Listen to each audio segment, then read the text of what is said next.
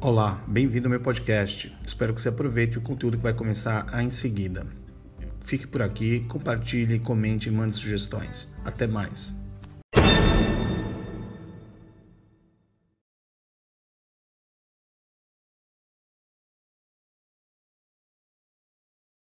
Viva pra ver, viver com prazer, vida pra gente levar. Viva pra vida, não deixa a vida passar. Vento vela, a vida faz tão bem. E viver com alegria é importante também. Viva a vida, vida boa, viver bem. Você enfrenta muito estresse, corre, corre todos os dias? Relaxe. Você vai conhecer agora o movimento devagarista. A repórter Vanessa Machado entrevistou o professor doutor em comunicação social da Unisantos, Alberto Claro. Na conversa, ele explicou por que é importante desacelerar a rotina e como isso melhora a nossa qualidade de vida.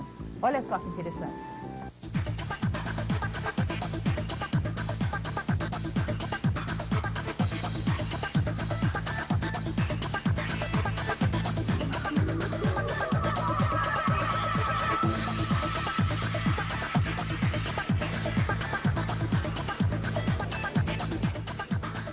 Tempo moderno movido pela tecnologia, rapidez de informações, agilidade é palavra de ordem e nenhum segundo pode passar em vão. Para acompanhar tantas mudanças, é preciso correr. Mas será que em meio a esse ritmo tão frenético é possível desacelerar?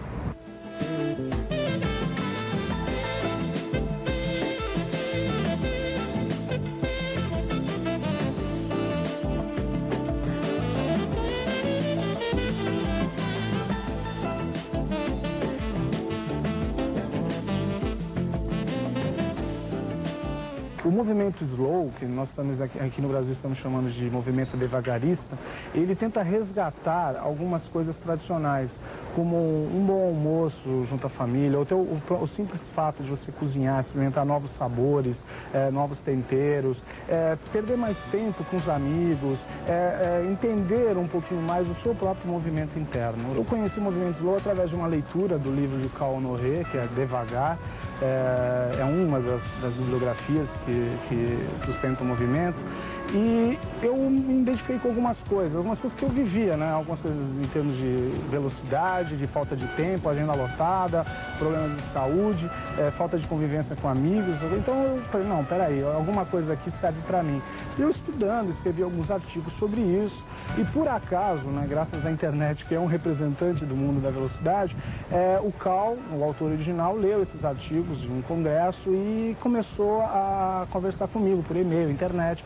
E hoje ele me, ele me coloca aqui no Brasil como uma das pessoas que estão representando o movimento. Mas é, ainda estou aprendendo, é uma coisa que a gente aprende é, devagar. né? O livro fala muito em desacelerar. Mas como é que isso é possível para as pessoas que hoje em dia elas são mais cobradas nas empresas, elas são obrigadas a tomar decisões mais rapidamente? O que é possível fazer então para mudar esse quadro? A gente percebe, por exemplo, executivos de empresas um laptop de um lado, iPod no ouvido, celular tocando, o palme.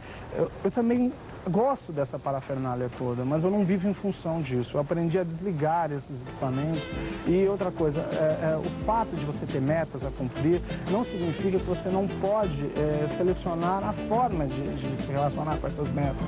Então, até as próprias empresas deveriam ter consciência de que o seu colaborador tem uma produtividade mais interessante, uma disposição mais interessante, se ela criar um espaço para meditação, para atividade física, horários flexíveis de trabalho, é, é, de repente algumas tarefas podem ser realizadas na- em casa do, do próprio funcionário, ou seja, tornar uma situação, é, a, situação a situação desse colaborador um pouco mais é, tranquila.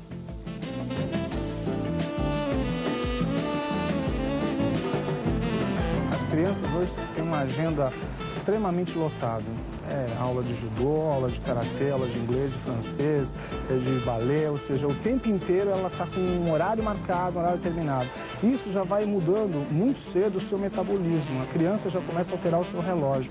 Eu acho que criança tem que brincar. Logicamente não vai deixar a sua formação de lado, mas também conciliar isso com, com a brincadeira e tudo mais. E o que, que a gente percebe? As crianças estão é, acelerando o seu processo evolutivo. Já começam a querer namorar desde cedo, já a gente percebe a quantidade de crianças, meninas grávidas, que aceleram o seu metabolismo, aceleram a sua, a sua, a sua, o seu ritmo de vida. Bom, muitas pessoas devem estar se perguntando agora o que fazer então para mudar meu ritmo de vida? Qual é a sua dica para elas? Primeira coisa é aprender a dizer não. Organizar as suas atividades de uma forma que tudo seja feito, mas sem prejudicar o seu lado é, saúde e relações familiares. Então, acho que é, é, é, é, a pessoa vai acabar aprendendo com o tempo.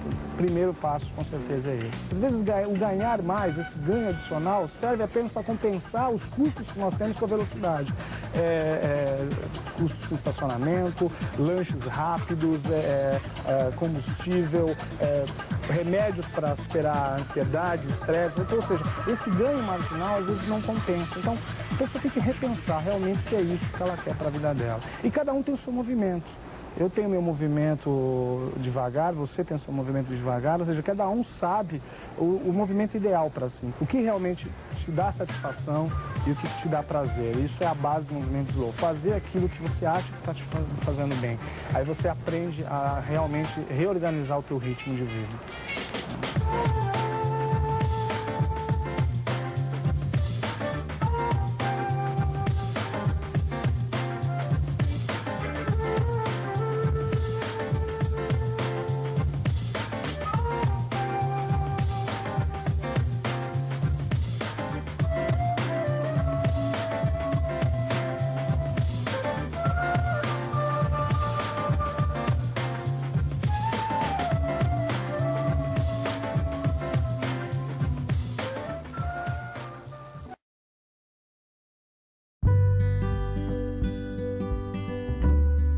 Espero que tenha aproveitado esse podcast de hoje. Siga por aqui, continue. Em breve eu mando mais um episódio para você. Compartilhe, comente e mande suas sugestões. Até a próxima!